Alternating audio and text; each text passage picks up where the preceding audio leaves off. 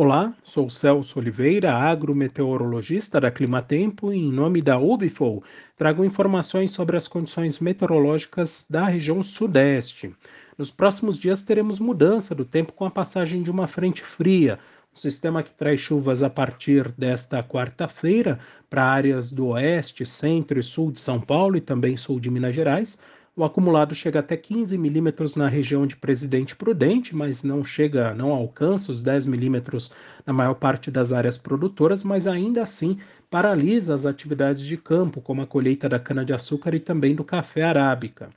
Posteriormente, no início da semana que vem, há uma previsão de queda mais acentuada da temperatura, mas a chance de geadas é baixa. A mínima oscila entre 6 e 9 graus nas áreas do sul de Minas e também na Mogiana, e na região de Itapeva, aí sim, no sul do estado de São Paulo, há previsão de temperaturas que podem chegar perto dos 3 graus. E nesse caso, algumas áreas de hortifruti podem ser atingidas pela ocorrência de geadas.